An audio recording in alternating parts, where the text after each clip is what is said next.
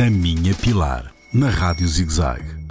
Olá, amigos. 16 de Abril, a Daniel da Voz. Todos nós, em especial as pessoas que utilizam a voz como ferramenta de trabalho, por exemplo, cantores, professores, atores e muitos outros. Tem que ter muito cuidado com a voz, ok? Devemos beber muita água. As cordas vocais agradecem. Cuidado com as gripes.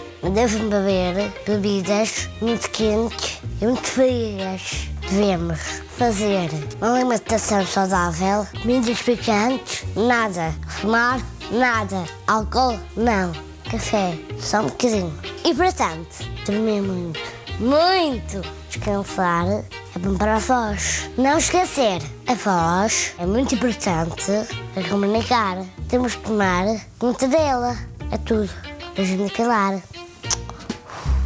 A Minha Pilar, na Rádio ZigZag, nas redes sociais e no ZigZag Play, todas as semanas.